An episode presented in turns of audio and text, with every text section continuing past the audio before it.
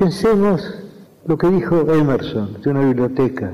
Dijo que una biblioteca es un gabinete mágico en el cual hay muchos espíritus hechizados y esos espíritus despiertan cuando los llamamos. Es decir, mientras no abrimos un libro, ese libro es literalmente, geométricamente, un este volumen, una cosa entre las cosas.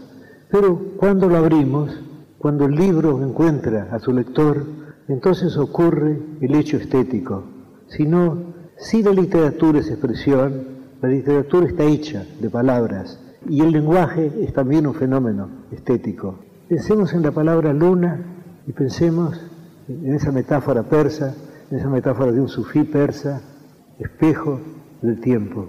Y creo que una no es menos estética que la otra. Las dos son obras de la estética, salvo que la segunda es una obra de segundo grado, porque espejo del tiempo está hecho de dos unidades y luna nos da quizá aún más eficazmente la palabra, el concepto de la luna. Es decir, cada palabra es una obra poética. Se supone, erróneamente a mi entender, que la prosa está más cerca de la poesía, está más cerca de la realidad que la poesía. Yo entiendo que es un error. El lenguaje es una creación estética. Creo que no hay duda alguna. La poesía es expresión. El hecho de que si la poesía es expresión, si un verso es expresión, cada una de las partes de que el verso está hecho, cada una de las palabras es expresivo, es que sí mismo. Creo que lo sentimos como sabido porque es cierto. El hecho de que la poesía no son los libros en la biblioteca, no son los libros encerrados en el gabinete mágico de Emerson la poesía es el encuentro del lector con el libro, la lectura del libro, el descubrimiento del libro. Y también hay otra experiencia estética, que es el momento muy extraño también, en el cual el poeta concibe la obra, en el cual va descubriendo o inventando la obra. Porque según se sabe en latín, las palabras inventar y descubrir son sinónimas. Aquello que dijo de Platón, de que descubrir es recordar, de lo cual Francis Bacon agregó que ignorar es haber olvidado. Es decir, ya todo está, pero tenemos que verlo. Cuando yo escribo algo, yo tengo la sensación de que todo eso preexiste. Yo parto de un concepto general, yo sé más o menos el principio y el fin, y luego voy descubriendo las partes intermedias. Pero no tengo la sensación de inventarlas, no tengo la sensación de que dependen de mi arbitrio. Las cosas son así. Son así, pero están escondidas, y mi deber de poeta es encontrarlas. Porque poesía es leer, es escribir, y es compartir lo escrito y lo leído. Poesía 1110. Un espacio para pensar y compartir el acto poético en todas sus formas. La poesía de todas las cosas. Hola, soy Rómulo Berruti. Hago el programa Plumas, Bikinis y Tangos en la 2x4. Y tengo para vos un poema para los podcasts de la 1110 de Luis Pimentel, que fue un importante y antiguo poeta español. La poesía es el gran milagro del mundo, lo tituló. Te enseñaré sin gritos. El poeta es un maestro sin ira. Te llevaré a mi reino, donde te aguarda la bandera de la esperanza no te mostraré aquella triste abatida sobre el mástil, no, no, solitaria bajo una lluvia cenicienta. Estoy arrepentido de pensar que el más safio y bruto de los hombres no puede descalzarse para entrar en nuestro reino. La poesía es el gran milagro del mundo. Yo haré que veas a través de tus manos toscas la luz de tu sangre. Puliremos tu frente de cuarzo hasta hacerla casi luna. No te haré levantar pesadas piedras ni subir al monte más alto, donde está clavada la bandera de mi verso, ni sostener con tus hombros las noches. No, todo esto lo ha hecho ya el poeta, por ti, para ti y para el mundo.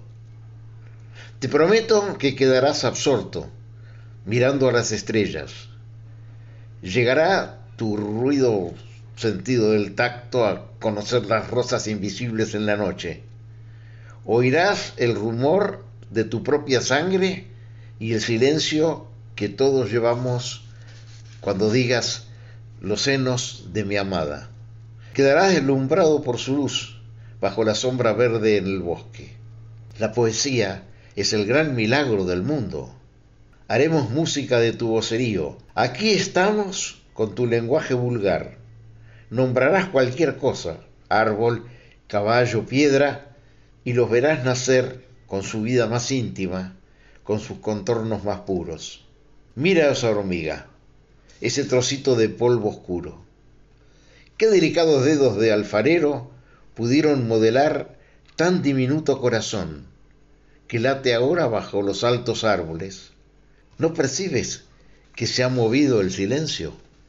Es esa ave nocturna que ha cruzado el bosque. Dulces, sordas plumas, abanico de la noche. La poesía es el gran milagro del mundo. Gracias. Llueven tipas y las hormigas están contentas. Guardan pedacitos de flores para más adelante. Llueven tipas y es lluvia hermosa de flores amarillas. Mi poesía es incorrecta, desprolija, mal escrita, tiene errores, ni yo misma sé si son poemas. Las tipas que caen dejan colchones amarillos para teñir mi primavera solitaria. Mis poemas son malos porque no los dejo ser buenos. No quiero buenos poemas, quiero que la poesía me regale su compañía. El día que escriba el mejor poema, si alguna vez pasara que justo yo, amante de la mala poesía, escribiera la poesía más increíble de todas, si eso pasara, vos, poesía, ¿me abandonarías por alcanzar la perfección? Fragmento de poemas del libro Desnudo Total y Escándalo, de Virginia de Negri. Para la 1110 soy Edgardo Tabasco y del libro de las preguntas de Pablo Neruda voy a recitar el poema 62. ¿No será bueno prohibir los besos interplanetarios? ¿Por qué no analizar las cosas antes de habilitar planetas? ¿Y por qué no el ornitorrinco con su espacial indumentaria? Las cerraduras no se hicieron para caballos de la luna.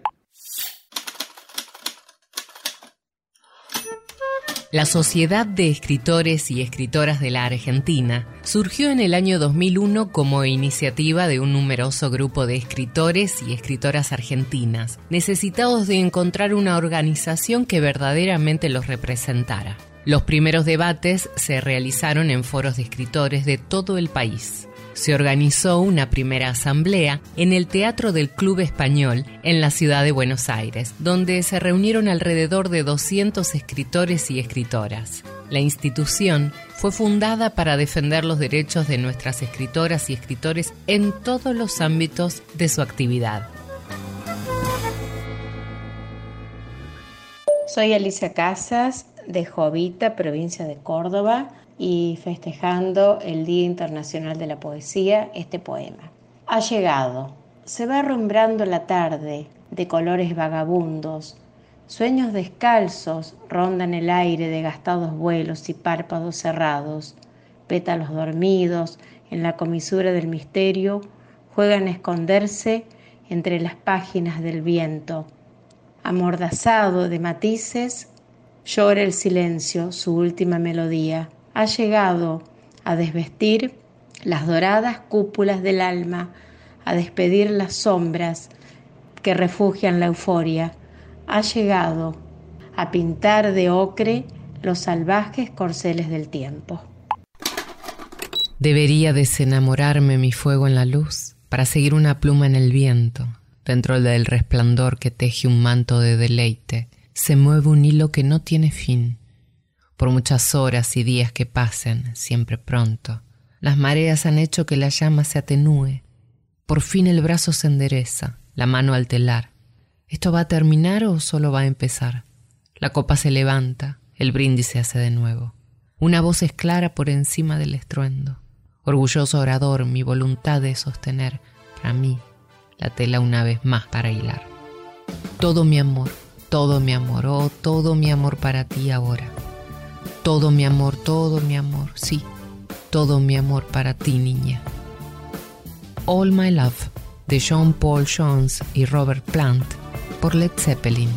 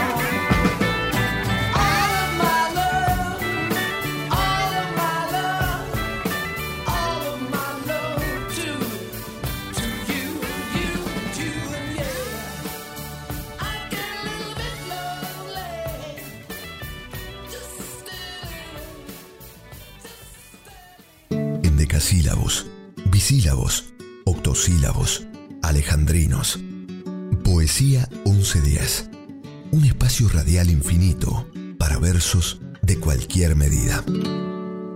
Hola, ¿cómo les va? Soy Virginia Lago, pertenezco a la 2x4 y los jueves de 20 a 21 tengo un programa que se llama El Buen Modo. Y ahí nos comunicamos, nos abrazamos. Hoy quiero dedicarles un poema de Horacio Ferrer que se llama Danzón de la Chiflada, dedicado a María Cristina Laurens. Dice así, yo soy y no soy chiflada, y soy así, porque puedo. Teniendo los años locos, tengo los cariños cuerdos. Y estoy aquí de hace tanto que presto mi tiempo al tiempo. Y él me presta siete mirlos que enjaulados tras mis huesos picotean mi garganta con picos blancos y negros. Los picos negros son llanto y los blancos buen recuerdo. Antes de haber una plaza, hubo aquí un fondo de puerto y junto al río balseaba con los ángeles veleros. Y el amor me despeinaba, lo mismo el pulso que el pelo.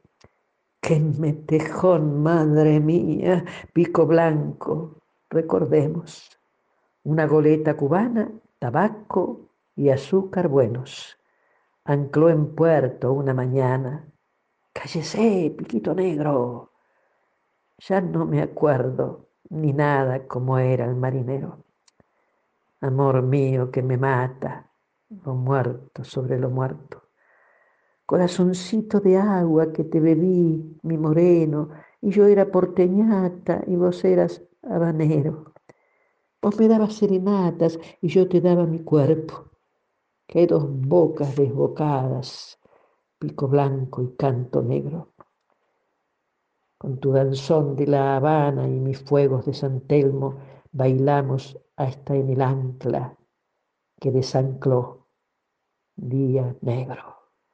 Te esperé con tanta espera que todavía te espero. Solo volvió tu habanera para embarazarme el silencio. De tu canción y mi pena nació una niña, mi cielo, que tiene tu voz canela, pero mis ojos porteños la bautizó con ginebras un curita guitarrero. Milonga fue el nombre de ella, canto blanco y nombre negro. Pero en mi trágica lengua ella se llama Te quiero.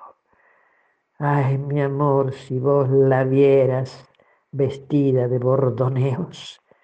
Para el día que vuelvas, pico loco, blanco y negro, la piba estará de fiesta y yo estaré marinero.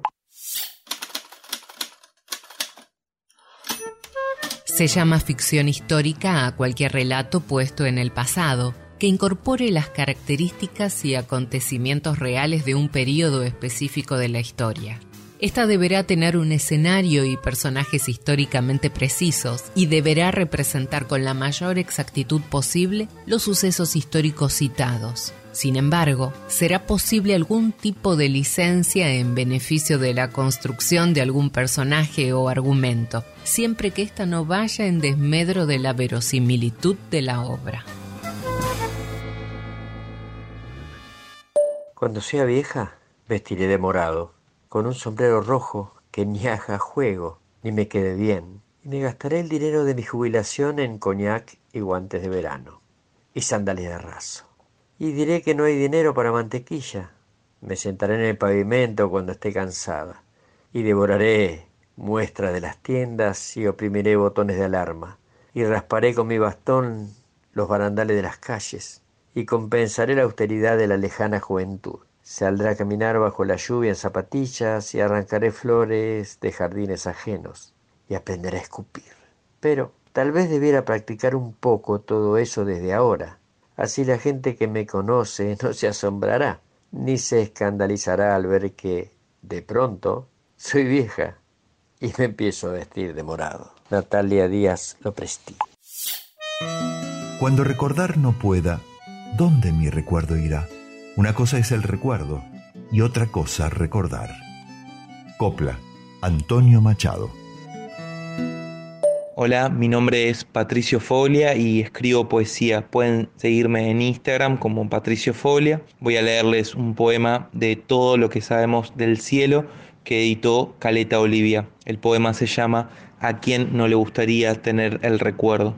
¿A quién no le gustaría tener el recuerdo de su infancia con un sauce a la orilla del río, con sus largas hojas grises tocando la corriente y el viento leve como una textura y el tiempo que pasa suave, móvil, inmóvil, ligero, pero yo no nací en Entre Ríos y lo más parecido al Paraná fue para mí la autopista de Lepiane con el andar continuo de los autos, los neumáticos y su roce con el asfalto, la marcha de los motores como un rumor me encantaba quedarme mirando la autopista de la mano de mamá, tanto como dormir la siesta o mirar cómo se deshacía una cáscara de naranja en la hornalla, en el fuego, pero en la ciudad todo es velocidad y las cosas no duran para siempre. El comité radical en donde mamá militaba hoy es un centro de jubilados, pero qué hermosos los sauces del Paraná, qué hermosa mi mamá cuando me peinaba, qué hermosa cuando me dijo, no te preocupes si te cargan por tus rulos, tu pelo es la copa de un árbol frondoso y tu palabra, mamá, es para mí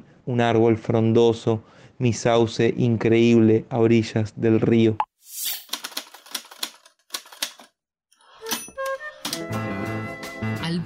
Camus. El libro Carnets es una rara mezcla de escritos, pensamientos e ideas de Albert Camus, escritos en forma de diario entre 1935 y 1951. En él podemos encontrar apuntes y reflexiones de toda índole que puedan ir desde la descripción de un paisaje o una cita literaria, pasando por una conversación oída en la calle, algún recuerdo autobiográfico, proyectos de novelas y piezas teatrales, reflexiones filosóficas y morales y hasta esquemas argumentales. Encontramos en su contenido el origen de una gran parte de la obra del Premio Nobel de Literatura de 1957.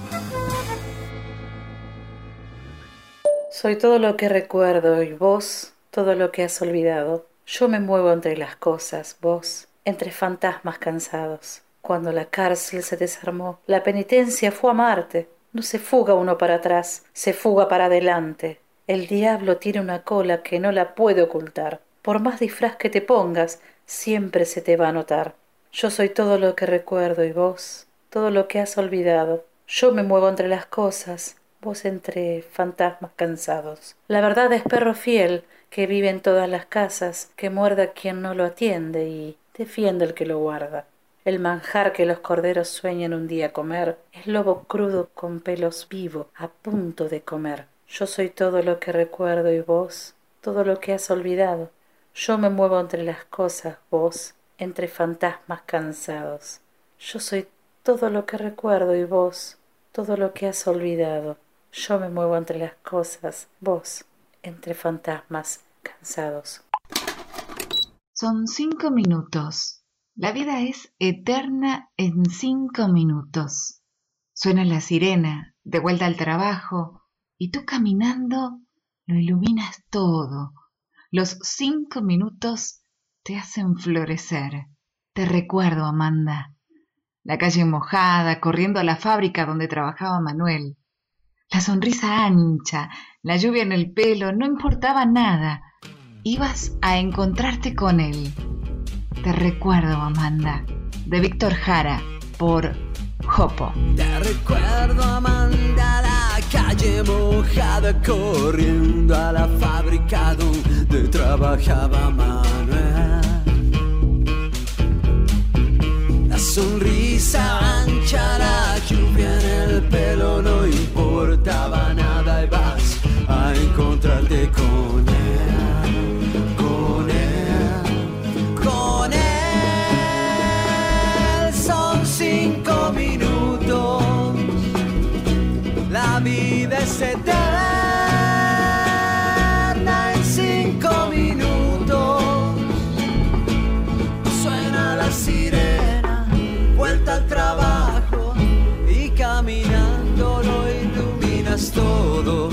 Los cinco minutos te hacen florecer.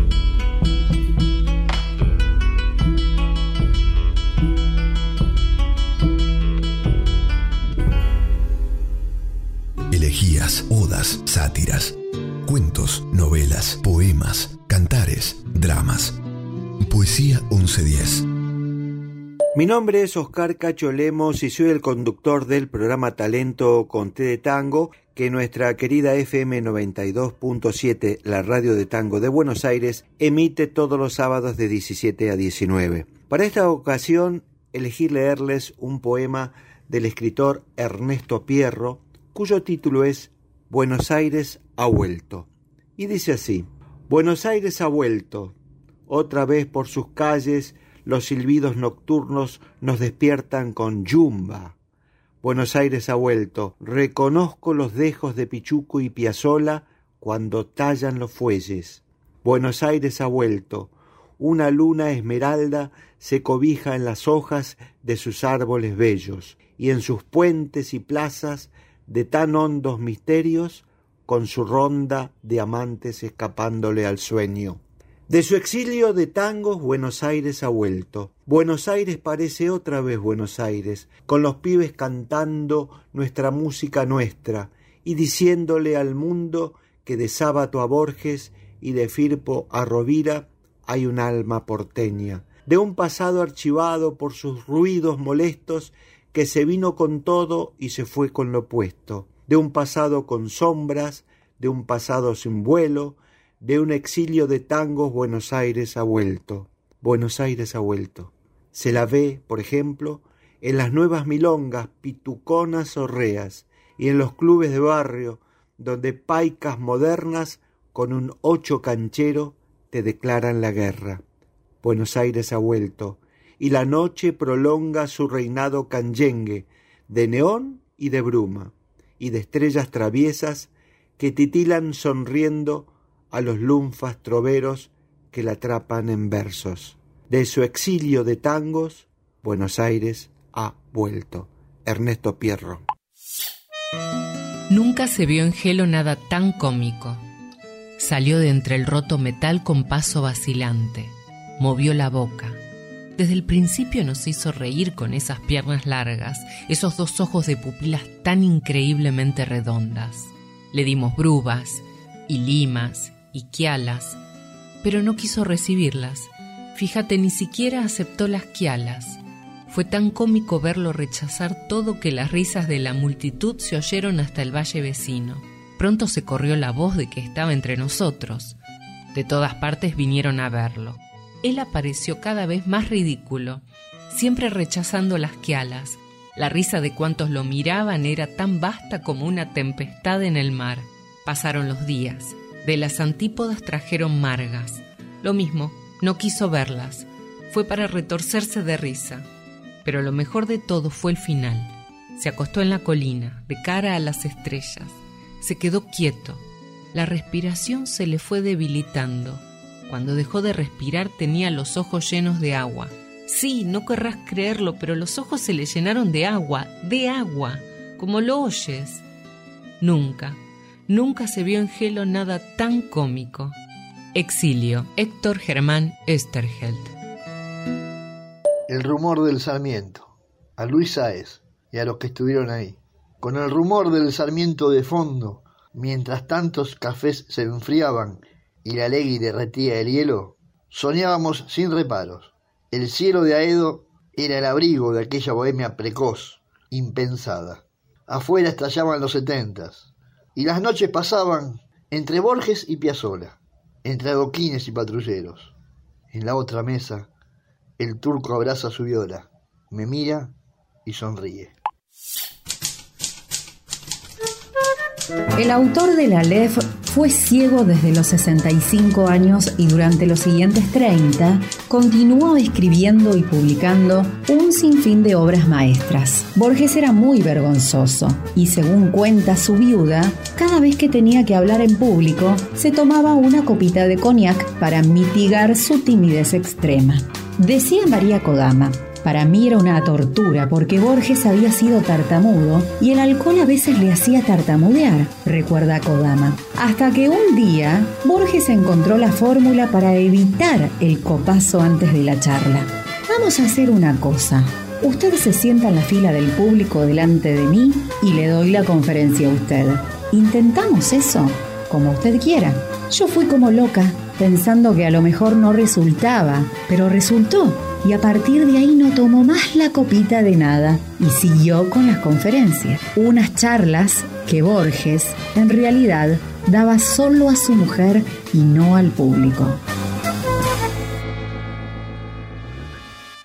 Hola, soy Carla Arce y en la gran semana del Malbec y desde Mendoza les quiero compartir Soneto del Vino, escrito por Jorge Luis Borges. ¿En qué reino? ¿En qué siglo? ¿Bajo qué silenciosa conjunción de los astros? ¿En qué día que el mármol no ha salvado surgió la valerosa y singular idea de inventar la alegría? Con otoños de oro le inventaron. El vino fluye rojo a lo largo de las generaciones como el río del tiempo, y en el arduo camino nos prodiga su música, su fuego y sus leones. En la noche del júbilo o en la jornada adversa, exalta la alegría o mitiga el espanto, y el ditirambo nuevo que este día le canto. Otrora le cantaron el árabe y el persa.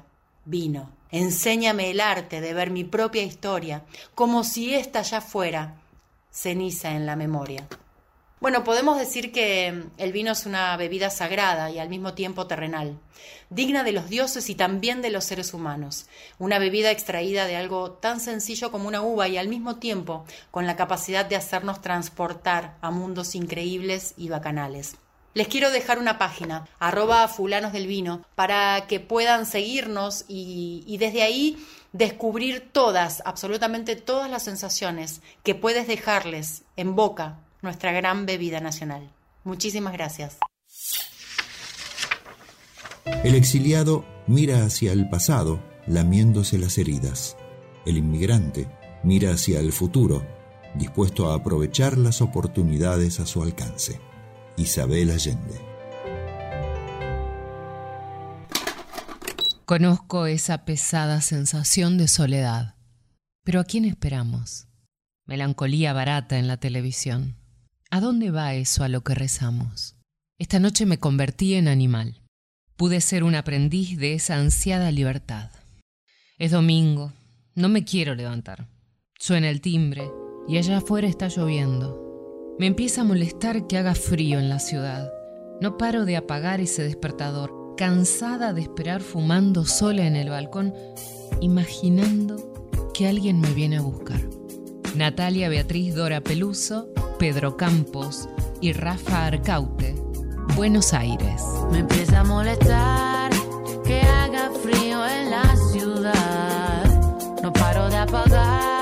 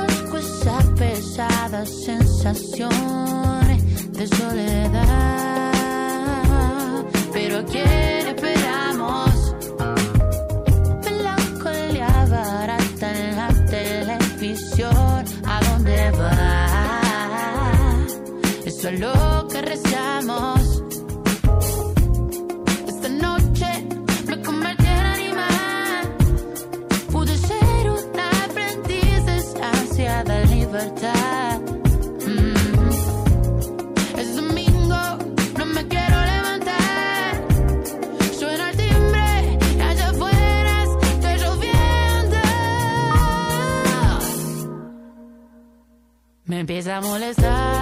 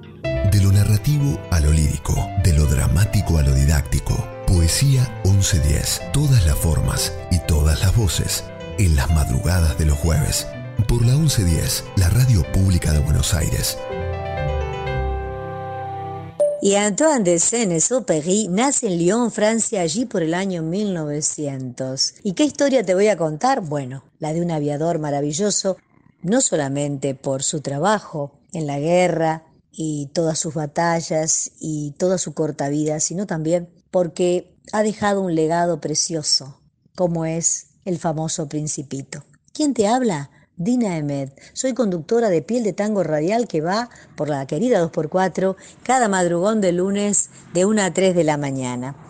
Y quiero compartirte justamente la esencia de este libro maravilloso que siempre invito a leer otra vez, no solamente a los niños, sino a los adultos, por la belleza poética y también por su profundo contenido.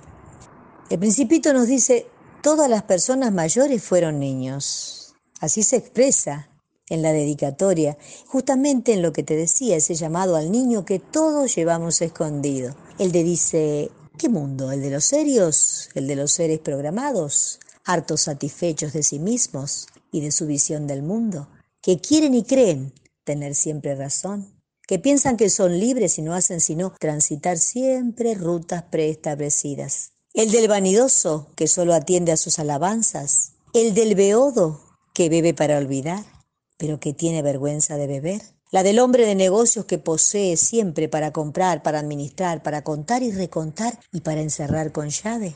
Triste y profunda ironía sobre un comportamiento vacuo. Los hombres ya no tienen tiempo para conocer nada, nos dice el principito. Compran las cosas hechas a los comerciantes, pero no existe ningún comerciante de amigos. Los hombres ya no tienen amigos y así va configurando formas de soledad. El ahorro del tiempo por parte de aquellos que obsesionados andan desesperadamente deprisa sin saber ni por qué ni para qué. Y hace un fervoroso llamado a la imaginación. Y así va llegando uno a uno hasta el farolero, cuya ocupación es hermosa, porque él dice es verdaderamente útil. Cuando apaga el farol, las estrellas las flores descansan, solo que responde a una consigna que cumple mecánicamente y sin justificación. No obstante, es el único de quien el principito podría hacerse amigo, porque es el único que se ocupa de algo más que de sí mismo. Esta es seguramente la clave del sentido de la vida. Amar es preocuparse por otro. Flor, estrella, volcán, hombre, es sentirse responsable por otro. Y poco a poco va estructurando la respuesta a la soledad. Siempre he amado el desierto, dice. Uno puede sentarse sobre una duna sin ver ni escuchar y sin embargo siempre hay algo que brilla en el silencio. Lo que hace hermosos a las cosas es algo invisible, porque los ojos no siempre ven y hay que buscar nada más ni nada menos que en el corazón del hombre. Gracias Antoine de Saint-Exupéry, gracias bellísimo y eterno principito.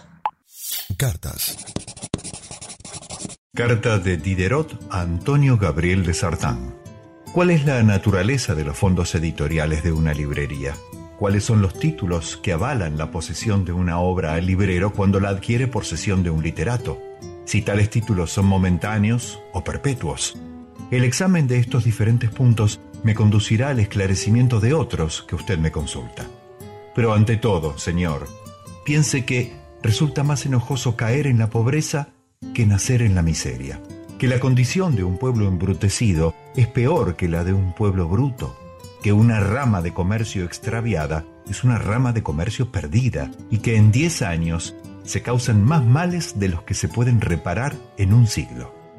Fragmento de una carta sobre el comercio de libros, escrita por Diderot en 1763 a un funcionario de Francia, Antonio Gabriel de Sartán, por entonces a cargo de la dirección de librería en París.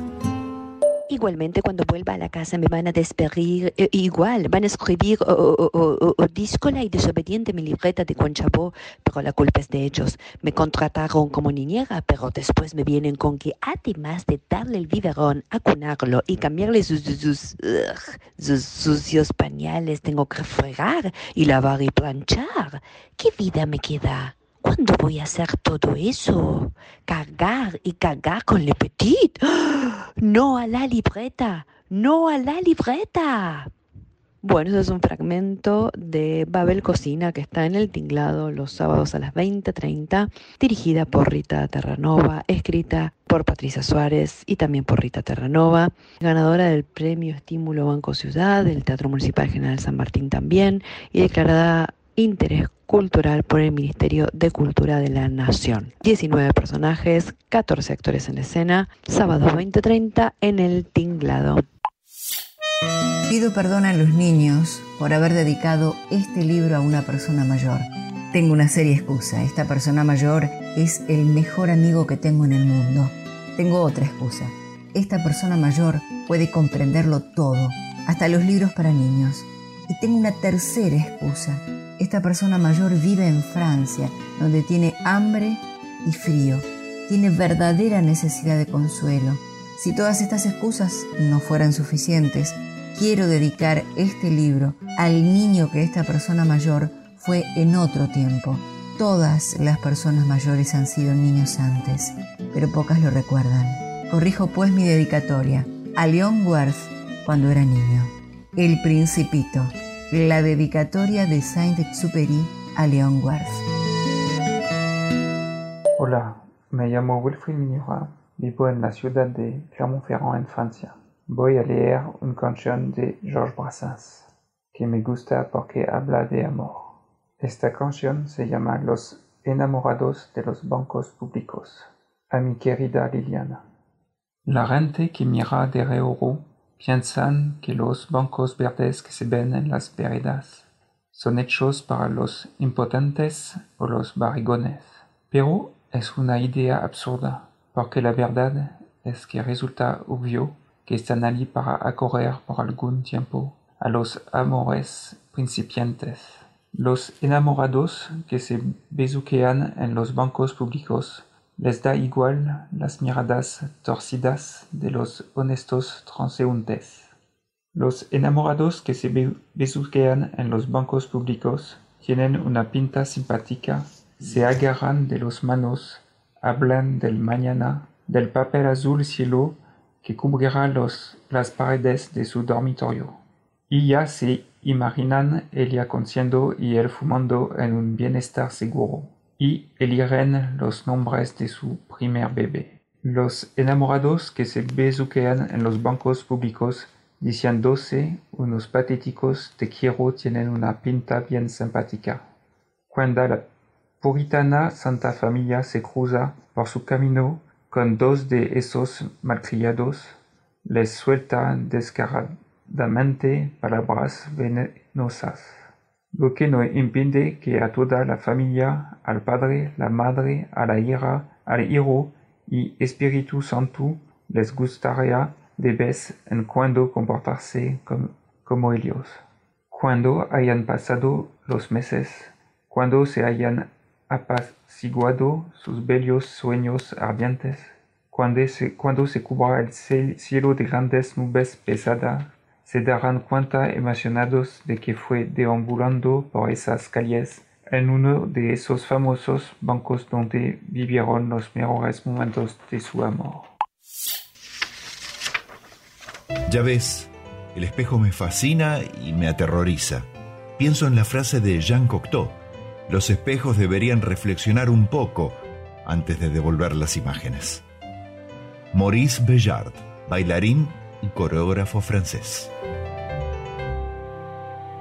Hola queridos, queridas oyentes de Poesía 1110. Les habla Rocío Fernández, actriz en Surinam, porque algo hay que comer, una obra de teatro de Víctor Chacón.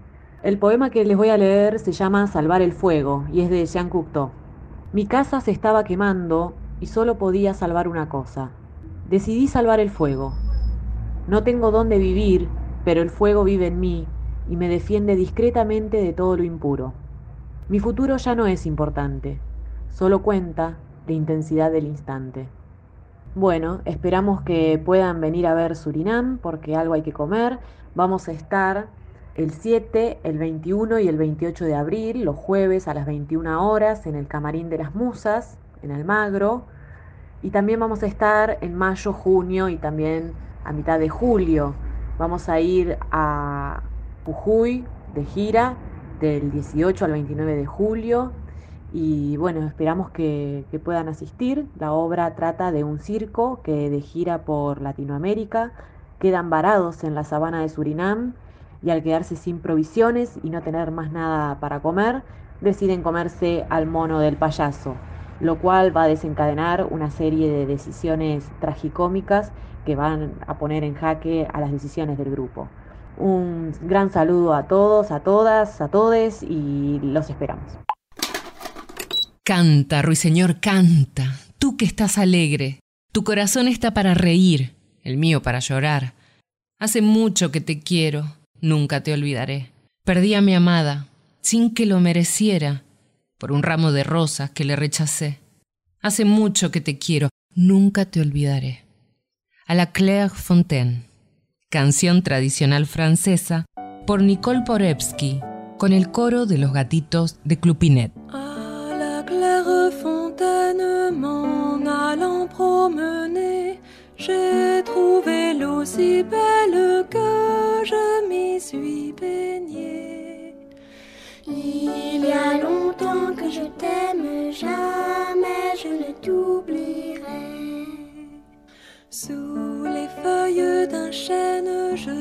Suis fait sécher. Sur la plus haute branche, un rossignol chantait. Il y a longtemps que je t'aime, jamais je ne t'oublierai. Chante, rossignol, chante, toi qui as le cœur gai. Tu as le cœur à rire, moi je l'ai. Il y a longtemps que je t'aime, jamais je ne t'oublierai. J'ai perdu mon ami sans l'avoir mérité pour un bouquet de roses que je lui refusais. Il y a longtemps que je t'aime, jamais je ne t'oublierai. Je voudrais que la rose fût encore au rosier et que mon doux ami fût encore à m'aimer. Il y a longtemps que je t'aime, jamais je ne t'oublierai. Poesía 1110. Un espacio para compartir las rimas y prosas que más nos gustan. Soy un amigo tuyo, Roberto Quirno, conductor de El Tango en el Cine, los sábados de 13 a 15 por la 2x4. El edificio de Corrientes 2805, esquina Pueyrredón, inspiró al poeta Baldomero Fernández Moreno a escribir los versos de su poema más famoso, 70 balcones y ninguna flor. 70 balcones hay en esta casa, 70 balcones y ninguna flor.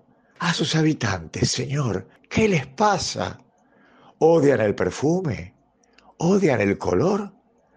La piedra desnuda de tristeza agobia, dan una tristeza a los negros balcones. ¿No hay en esta casa una niña novia? ¿No hay algún poeta bobo de ilusiones? Ninguno desea ver tras los cristales una diminuta copia de jardín. En la piedra blanca trepar los rosales, en los hierros negros abrirse un jazmín. Si no aman las plantas, no amarán el ave, no sabrán de música, de rimas, de amor. Nunca se oirá un beso, jamás se oirá un clave. Setenta balcones y ninguna flor. El paroxismo literario es el momento en el que la obra alcanza su punto de mayor intensidad. También se lo conoce como clímax o acmé. Es el momento en el que toda la construcción del autor encuentra su sentido más profundo, importante o intenso. Este momento suele ubicarse cerca del final, aunque no es indispensable que así sea, y no es tampoco una regla fija que deba haber solo un momento de estos en una historia. El uso de los picos como contrapuntos es una herramienta extremadamente eficaz que puede llevarnos a la sensación de haber mantenido la atención al máximo durante toda la lectura de una obra. Cuando extraño New York, son los besos de una mujer que me dañó, y acaso yo también. Es el precipicio desde donde muchos se lanzan para aprender a volar. ¿Qué piso 50 estará esperando por mi vuelo, como si fuera la asignatura que le adeudo a la ley de gravedad? De todas maneras, no pagaré ni un 5 por subir a un building Gastaré mi dinero en otras cosas igualmente inútiles. Digo mi dinero y Lincoln me mira sonriente. Dice, acá nadie tiene su dinero. Todo esto que ves le pertenece al tesoro. Hasta los rastros de cocaína con los que levantan ánimo cada mañana. Extraño New York, como si fuera un saque, un gran slam eso que se pierde antes de juego, pero sé que una vez perdido entre sus túneles, todo me parecerá un gran útero al que jamás hubiera deseado no volver. Levanto piedras, las flechas de los Manhattan. Ahora en estas calles no soy ni colono, ni conquistador, ni sudaca contradictorio. Lloro por lo que brindo. Tomo en nombre de los muertos ¿Acaso un día en que me decida también vuele desde el building? Total, cinco dólares más, cinco dólares menos, son como los besos de una mujer que me dañó. ¿Y acaso yo también dañara? Daniel Quintero, Parque Chas, Ciudad de Buenos Aires. Y la ciudad ahora una línea torcida en mis manos, un callejero de desilusiones. Desde esta puerta salgo a recibir al día y desde la misma despido a los atardeceres que se empapan en su fiesta de ámbar. Ante esta piedra almaceno mi aliento para otra novillada. Es un día confuso y desacorde. Planifica mis destinos en la cesta de la nada. Aquí mis pasos estampan sus eternos laberintos. El atardecer gris espera la fruta que cosecha mi mañana. Aquí mis nubes se merman, sombra de tentativas crudas. Nos une el miedo, no el amor, querida. Por eso nos abrazamos todo el rato. La ciudad, Abdul Hadi Sadun. Abdul Hadi Sadun, nacido en Bagdad, Irak, en 1968. Destacado escritor, hispanista, editor y colaborador en varias revistas culturales árabes y españolas. Tanto su poesía como su narrativa han sido traducidas al alemán, francés, inglés, italiano, persa, turco, kurdo, castellano y catalán.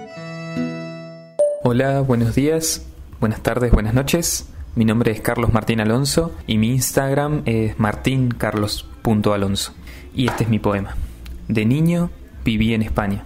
Viajé mucho, viajé lejos, viajé cerca, viajé llorando, viajé cantando, viajé durmiendo, viajé alterado y ansioso. Viajé tanto de tan chico que la verdad no se los recomiendo.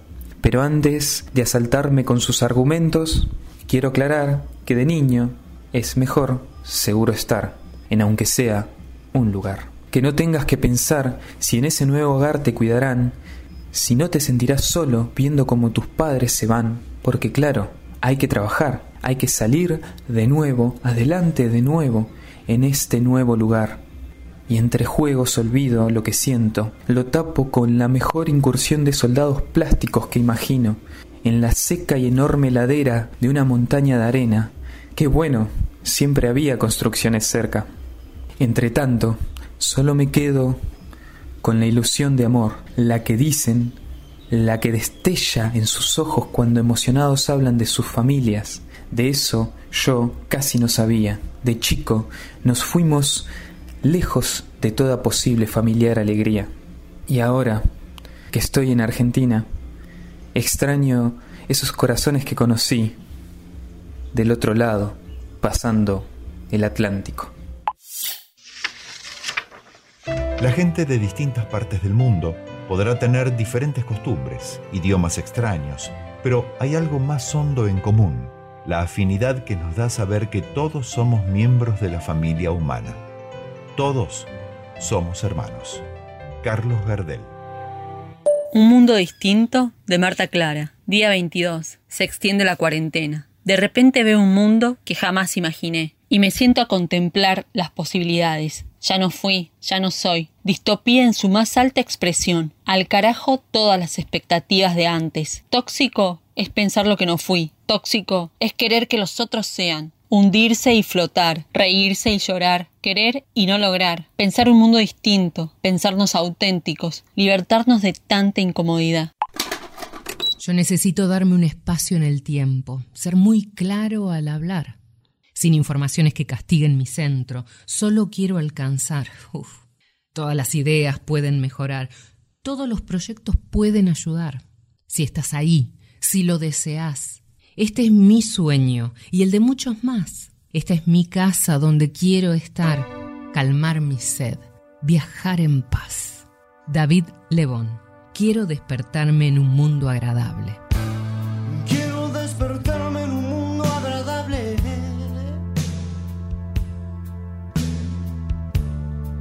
Quiero darme libertad.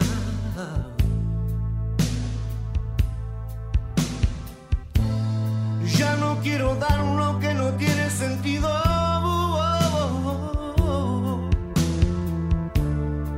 Solo quiero aquí estar.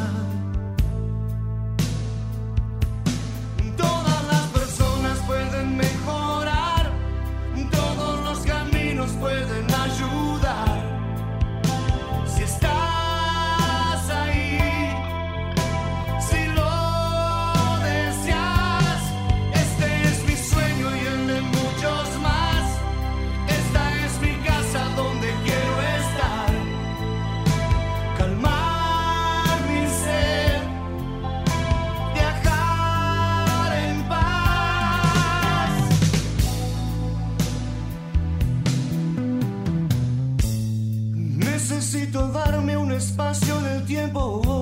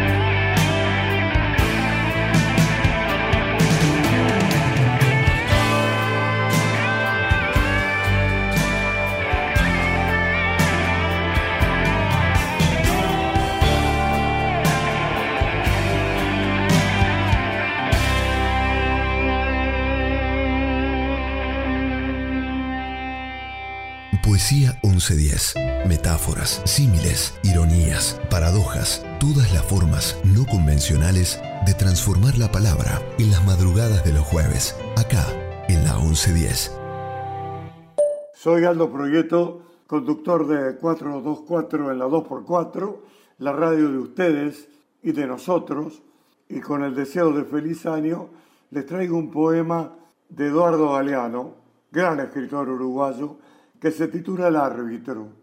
El árbitro es arbitrario por definición. Este es el abominable tirano que ejerce su dictadura sin oposición posible y el ampuloso verdugo que ejecuta su poder con gestos de ópera. Silbato en boca, el árbitro sopla los vientos de la fatalidad que otorga o anula goles. Tarjeta en mano, alza los colores de la condena. El amarillo que castiga al pecador y lo obliga al arrepentimiento y el rojo que lo arroja al exilio. Los jueces de línea que ayudan pero no mandan miran de afuera. Solo el árbitro entra al campo de juego y con toda razón se persigna al entrar, no bien asoma su cabeza ante la multitud que ruge. Su trabajo consiste en hacerse odiar. Única unanimidad del fútbol, todos lo odian, lo silban siempre, jamás lo aplauden. Sin embargo, nadie corre, nadie corre más que él. Todo el tiempo galopa, deslomándose como un caballo, este intruso que jadea sin descanso entre los 22 jugadores. La multitud aúlla exigiendo su cabeza. Desde el principio hasta el fin de cada partido, sudando a mares, el árbitro está obligado a perseguir la pelota que va y viene entre los pies ajenos. Pero cuando ésta le pega en su cuerpo, todos se acordarán de su madre. Y sin embargo, con tal de estar ahí, en el sagrado espacio verde, donde la pelota rueda y vuela, él aguanta insultos, abucheos, pedradas y maldiciones. A veces, raras veces, su decisión coincide con la voluntad del hincha, pero ni así consigue probar su inocencia. Los derrotados perderán por sí o por él, y los victoriosos ganarán a pesar de él. Coartada de todos los errores, explicación de todas las desgracias. El maratonista Doroteo Guamuch, indio quiché, fue el atleta más importante de toda la historia de Guatemala. Por ser gloria nacional, tuvo que cambiarse el nombre Maya y pasó a llamarse Mateo Flores. En homenaje a sus proezas, fue bautizado Mateo Flores, el estadio de fútbol más grande del país, mientras él se ganaba la vida como cadi, cargando palos y recogiendo pelotitas y propinas en los campos del Mayan Golf Club. Nombres: Eduardo Galeano. Fragmento Patas Arriba, la escuela del mundo al revés. Mi nombre es Catalina Bocardo, escribo poesía. Mando un saludo a Eduardo Grilli. Gracias por la invitación, a la radio, a los oyentes de poesía, a los otros poetas. Voy a leer un libro, perdón, un tríptico de mm, poemas que se llama Tríptico de Nadadores y tiene un epígrafe del libro, del cuento John- de John Cheever, El nadador. Dice, esa ruptura en la continuidad de su río imaginario le produjo una absurda decepción y se sintió como un explorador que busca las fuentes de un torrente y encuentra un cauce seco. La nadadora, la nadadora nada, con su cuerpo vital despabila lo que ocurre alrededor, un barrio con piscinas hermosas, así refuta algunos cuentos, pero se escurren entre las piernas la dimensión nueva del frío. Las hojas se desploman, marcan la brazada después del verano. El hielo del whisky endurecido entre las personas cuando le invitan al borde de la pileta.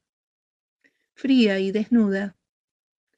Poco a poco, una certeza demencial atraviesa el recuerdo de su hogar caído en desgracia, nadie sujeta. Clavarse ahora en superficie. Frío nos queda, aunque nademos a favor de la corriente. Los manotazos hacia atrás, devolviéndole al tiempo vida. Dos aguas vivas son. Hay que buscar, ir por el océano cortado en pedacitos, piscinas donde por fin algo se estanca, casi ahogados con lo turbio, las palabras resuman locura pero alivia su pretensión de acumulamiento.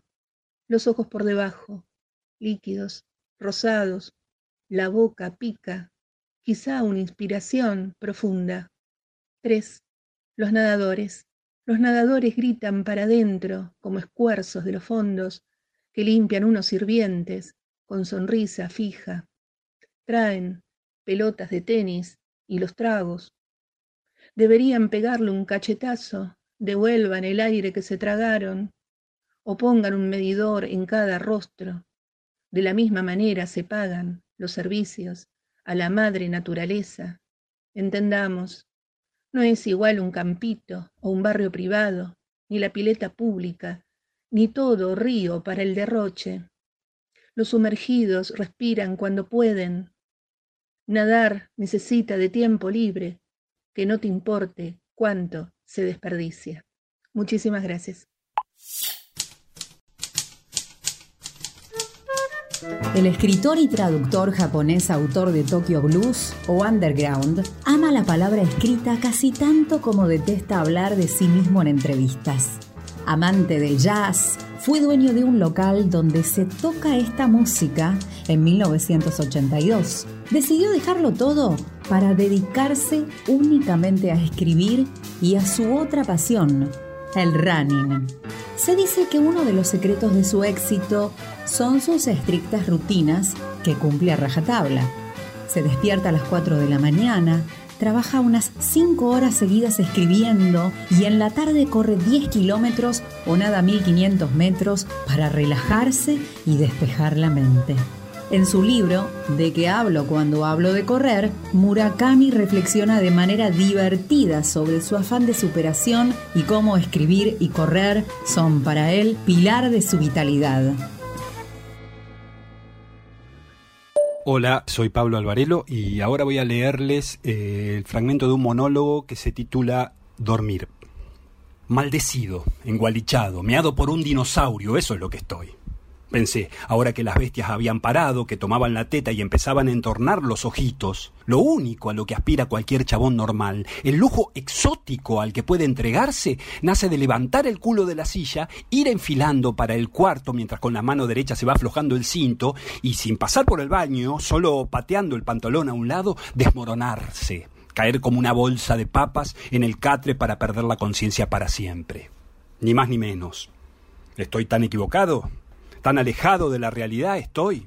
Dejar a tu peor es nada, viendo Indomables, el programa de Marley o cualquiera de esas porongas, venirte para este lado a oscuras, procurando no dar contra nada que pueda alterar a los mellizos, y caer sin más trámite en el deseado pozo oscuro. Mínimo deleite, único placer que un esclavo que labura 12 horas, almuerza bocados inmundos en parripollos al paso, viaja de una punta a otra de la ciudad junto a otros 3 millones de pobres tipos apiñados y sudorosos, puede arrancarle esta vida infame que soy muy negativo, que no hay que tomarse las cosas hacia la tremenda, que hay que amar al prójimo como a uno mismo, cualquiera de esas mierdas.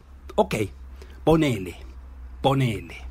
Te lo aceptaría si uno fuera un David Beckham, si uno fuera un Leonardo DiCaprio, si uno fuera un Brad Pitt, tipos de película, superfacheros con mujeres descomunales al borde de una piscina, terrible cuenta bancaria, rodeados de siervos que les traen bandejas con tragos, y vos nunca terminás de entender de qué carajo se están riendo, porque se ríen todo el tiempo. Pero cuando uno es esto que soy yo, mírame con detenimiento, no me vengas con pelotudeces por el amor de Dios. Dormir, dormir, ese es el único bien, la única riqueza. Dormir, eso tan elemental que el cuerpo y la mente necesitan durante tantas horas de corrido para que el otro día puedas completar una frase sin tener que esperar como un pelotudo el retorno de la sangre a la cabeza. Pero esta vez no. Dormir, quiero decir. Esta vez no. ¿Y por qué no? Si es jueves son las 12 y 10 de la noche mañana es último día laborable y uno viene con el cansancio acumulado de toda la semana. ¿Qué pasa? ¿Cuál es el problema? Respuesta porque de ese balcón, de ese edificio de ahí, del otro lado del pulmón de manzana, están de nuevo estos mexicanos, colombianos, narcotraficantes, patrones del mal, indocumentados, ilegales del orto, armando su fiestita, con las ventanas abiertas, el balcón iluminado, la música que sale como un rugido, haciendo tiritar los vidrios, rebotando contra los muros, como en un puto mega recital de metálica en la cancha de River. El texto este puede ser eh, visto junto a otros tres más en el ciclo Teatro Flash, en la pausa teatral. Luis Viale 625 de la ciudad de Buenos Aires va los viernes eh, de abril, viernes 8, 15, 22 y 29 a las 22.30. En mi casa son todos deportistas. Mi abuelita juega al básquet, mi papá practica natación, mi hermanita juega al fútbol, mi mamá levanta pesas, pero yo no, pero yo no porque estoy enamorado. Ay, Lili, ¿no ves que estoy loco por ti? En mi casa están todos ocupados. Les gusta mirar la tele o leer en el sillón. Yo me paso el día panza arriba, rascándome el ombligo, mirando pajaritos. Ya no juego a la pelota porque estoy enamorado. Ay, Lili, ¿no ves que estoy loco por ti? Luis Pesetti. Ay, Lili. En mi casa son todos deportistas. Mi abuelita juega al básquet, mi papá practica natación. Mi hermanita juega al fútbol, mi mamá levanta pesas, pero yo no, pero yo no, porque estoy enamorado. Y ahí hacíamos un gran suspiro de... "Ah". Ay, Lili, no ves que estoy loco por ti. Si cuando te veo me hago pipí. Mi Lili, ven, ay mi Lili, no ves que estoy loco por ti. Si cuando te veo me hago pipí, mi Lili, en mi casa están todos ocupados. Les gusta mirar la tele o leer en el sillón. Yo me paso el día panza arriba, rascándome el ombligo, mirando pajaritos. Ya no juego a la pelota porque estoy enamorado.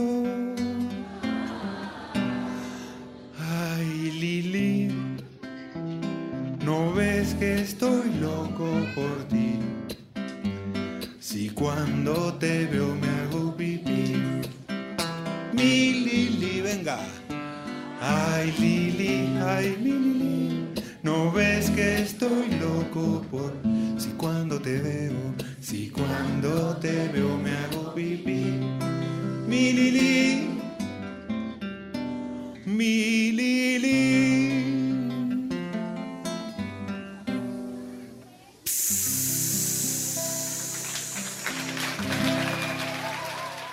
Poesía 1110. Las letras en todas sus formas posibles e imposibles por la 1110. La radio de la ciudad de Buenos Aires. Hola amigos, soy Pollo Macta, conductor del programa Listo el Pollo, que se transmite por la 2x4. Les voy a recitar un, un poema mío, que se llama Tango Gato. Pongamos que habrá un día en que los sueños cuelguen del presente, mil bandoneones tocarán las notas de un tango gato de chocolate y en la vidriera mustia de tus calles sonarán como alcobas de amor todos tus quedos. Pongamos que será una noche de espaldas de madreselvas y tules hechos con palabras abandonadas. Caerán de los costados las riendas que te han conducido y serás único como nunca.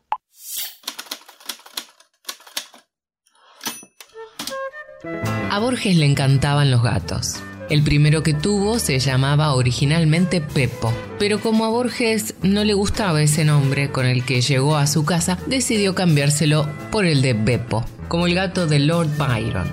Me parece imposible poder vivir sin un gato. A veces me siento solo y entonces siento un brinco poderoso. Es Beppo, que se sienta a dormir a mi lado y yo percibo su presencia como la de un dios que me protegiera. A Beppo le dedicó el siguiente poema. El gato blanco y célibe se mira en la lúcida luna del espejo y no puede saber que esa blancura y esos ojos de oro que no ha visto nunca en la casa son su propia imagen. ¿Quién le dirá que el otro que lo observa es apenas un sueño del espejo? Me digo que esos gatos armoniosos, el de cristal y el de caliente sangre, son simulacros que concede el tiempo, un arquetipo eterno. Así lo afirma Sombra también, Plotino en las Eneadas. ¿De qué Adán anterior al paraíso? ¿De qué divinidad indescifrable somos los hombres? Un espejo roto. Hola, ¿qué tal? Mi nombre es Ezequiel Bono y quería compartir con ustedes un texto de mi autoría titulado Enzo. Enzo, un ángel protector, blanco pelaje, una sonrisa dibujada, orejas atentas. Haciendo compañía, corriendo por la playa, perro fiel con instinto, manso, bueno e imborrable. Su belleza inigualable, siempre buscando hacer amigos, durmiendo conmigo, jugando con Kitaro, tirando de la correa, entre la arena y el mar, guiando el camino, protegiendo el hogar. Sus ojos amigables, su pelota preferida, una bendición del cielo, un recuerdo emocionante. Allá, en tiempos muy remotos, un día de los más calurosos del invierno, el director de la escuela entró sorpresivamente al aula, en que el grillo daba a los grillitos su clase sobre el arte de cantar. Precisamente en el momento de la exposición en que les explicaba que la voz del grillo era la mejor y la más bella entre todas las voces, pues se producía mediante el adecuado frotamiento de las alas contra los costados, en tanto que los pájaros cantaban tan mal porque se empeñaban en hacerlo con la garganta, evidentemente el órgano del cuerpo humano menos indicado para emitir sonidos dulces y armoniosos. Al escuchar aquello, el director, que era un grillo muy viejo y muy sabio, asintió varias veces con la cabeza y se retiró, satisfecho de que en la escuela todo siguiera como en sus tiempos. El grillo maestro, Augusto Monterroso. Hola, soy Charo de Flores. Les voy a dejar esta poesía. A mí me gusta el verano, a mí me gusta el sol, a mí me gustan los helados de chocolate y fresa y limón. Chao. mua.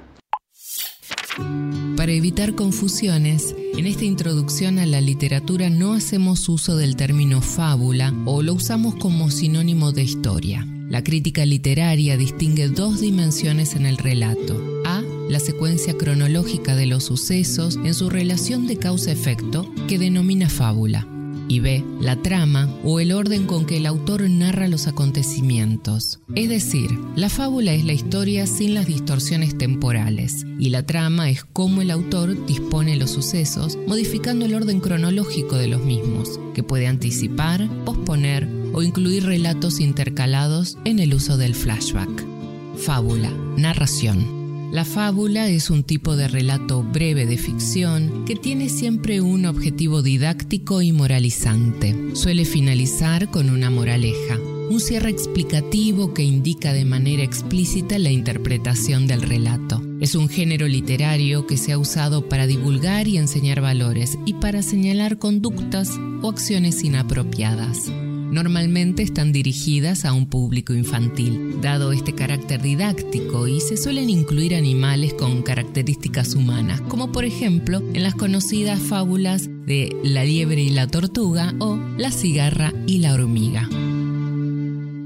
Soy Cari Buono y voy a compartir con ustedes un texto de Ezequiel Buono dedicado a dos simpáticos pajaritos que han compartido y comparten nuestra vida. Se titula Cotton y Sugar. Blancos y rojos sueños parejos. Algunos tropiezos, canción irritable, menú varieté, cantata matutina y pocas sesiones tardías. Amor indio inconfundible. El chiche avisa la tempestad. Ella abre la puerta por indicación del alfa. Más de una vez concilió el escape rescatado de la hornalla a tiempo. No se sabe qué fue, pero ella partió. Nadie ocupó su lugar. Los papelitos de siempre. Ahora opta por enfrentarse en una riña, pero no dura mucho ese estado. De la cocina al balcón, del balcón al banquito, del banquito a cenar, de cenar a dormir. Y así todos lo queremos y así todos lo cuidamos. Lanzar piedras al agua en la luz de la mañana. Quiero ser perezoso como los perros en el patio. ¿Por qué no puedo volar esta noche? ¿Por qué no puedo dormir toda la mañana? Me estoy volviendo loco esta noche. Voy a pasar un buen rato, antes que sea demasiado tarde. Vamos, cariño, vamos a la ciudad y celebremos. Vamos a correr locos como los perros en el patio. Vamos a volar esta noche. Vamos a dormir toda la mañana. Paul McCrane, Dogs in the Yard. I wanna be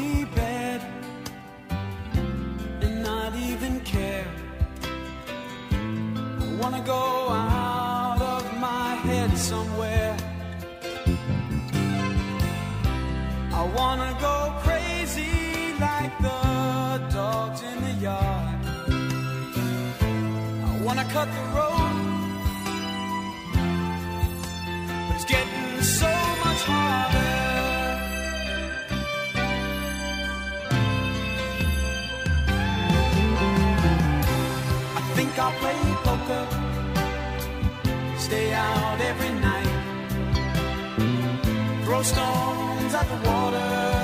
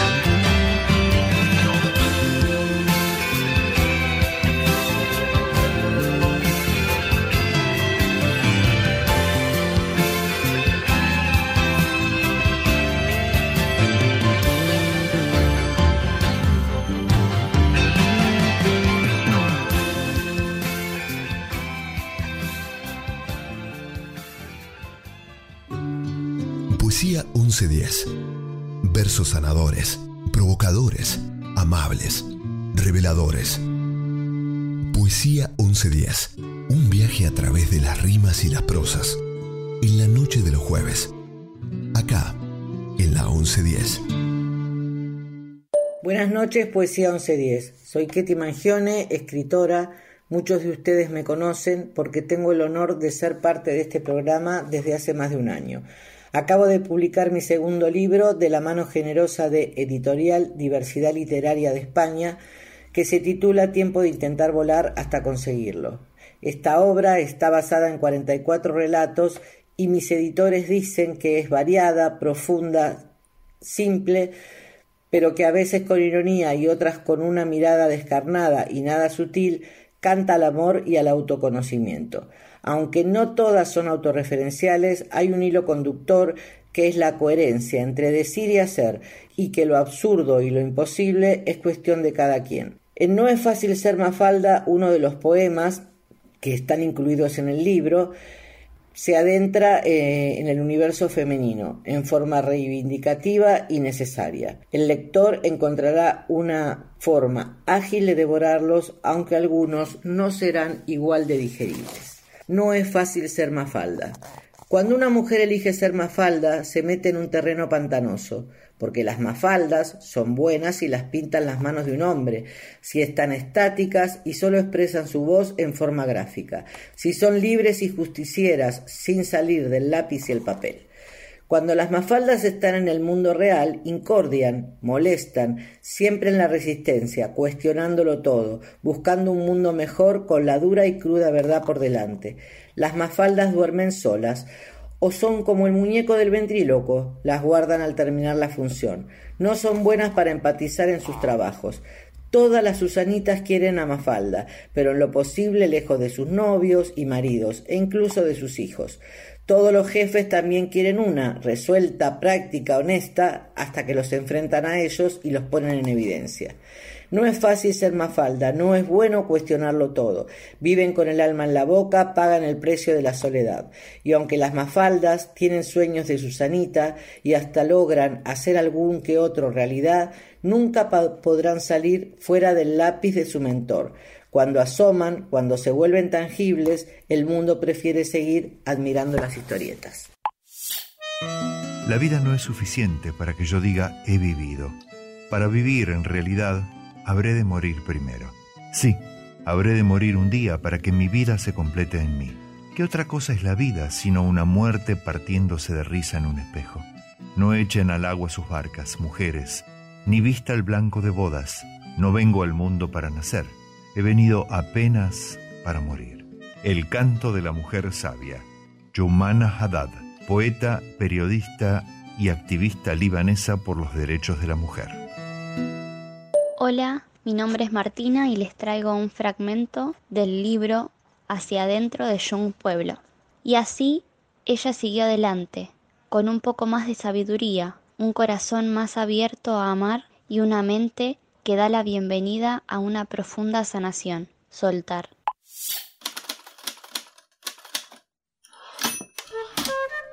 La brecha de género en la literatura. Para la mayor parte de la historia, Anónimo era una mujer. Esta cita de Virginia Woolf es una crítica amarga a la invisibilización que ha sufrido la mujer en la literatura. Relegadas a un segundo plano en la vida política, laboral y social, las mujeres han tenido que luchar históricamente con el lugar que les habían asignado en el mundo, el hogar y la familia. A pesar de la evidente marginación, se tienen datos ciertos de la huella que ha dejado la mujer en la literatura universal.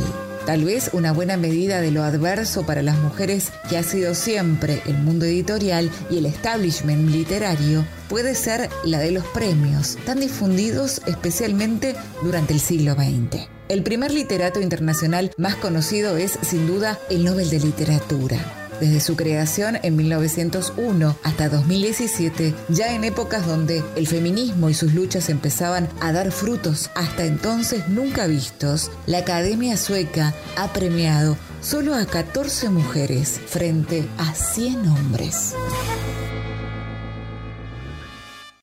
Hola, soy Gaby Roth de Más Poesía y voy a leer un poema que escribí que se llama Una hoja, un cuerpo.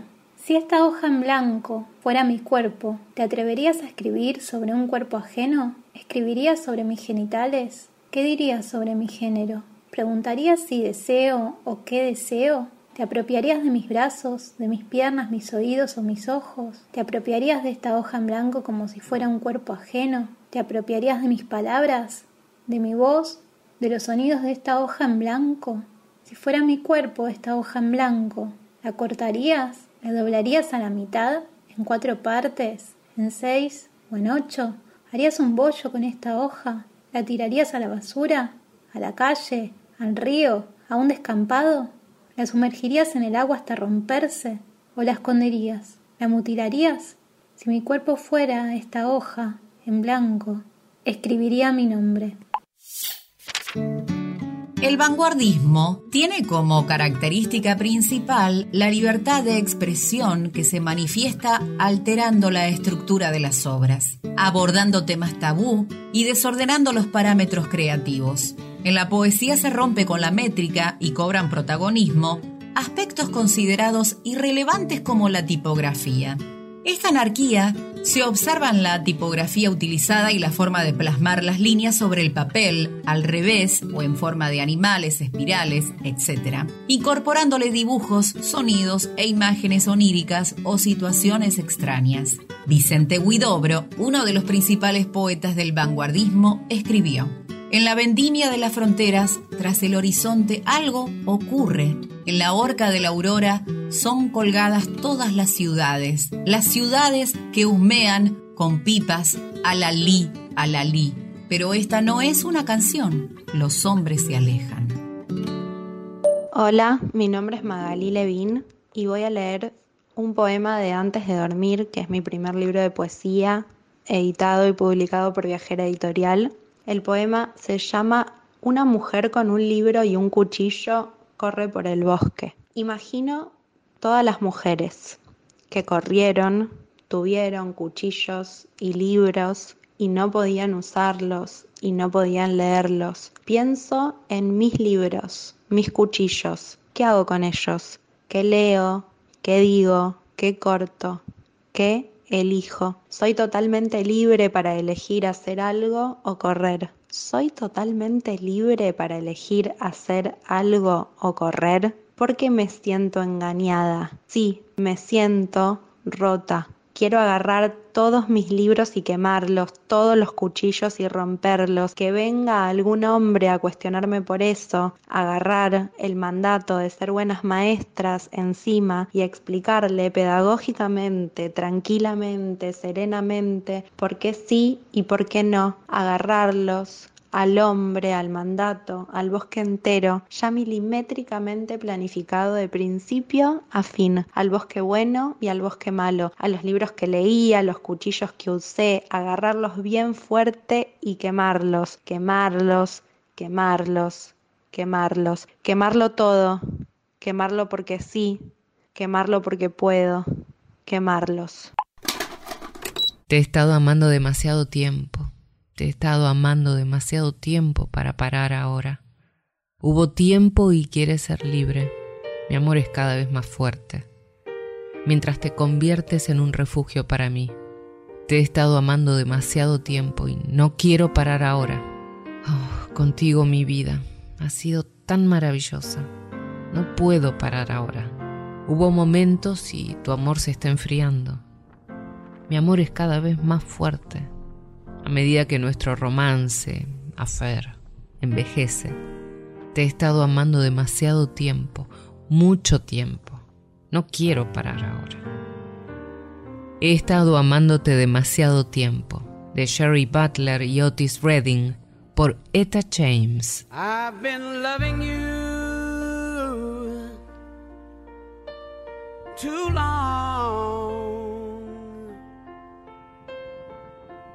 to stop now.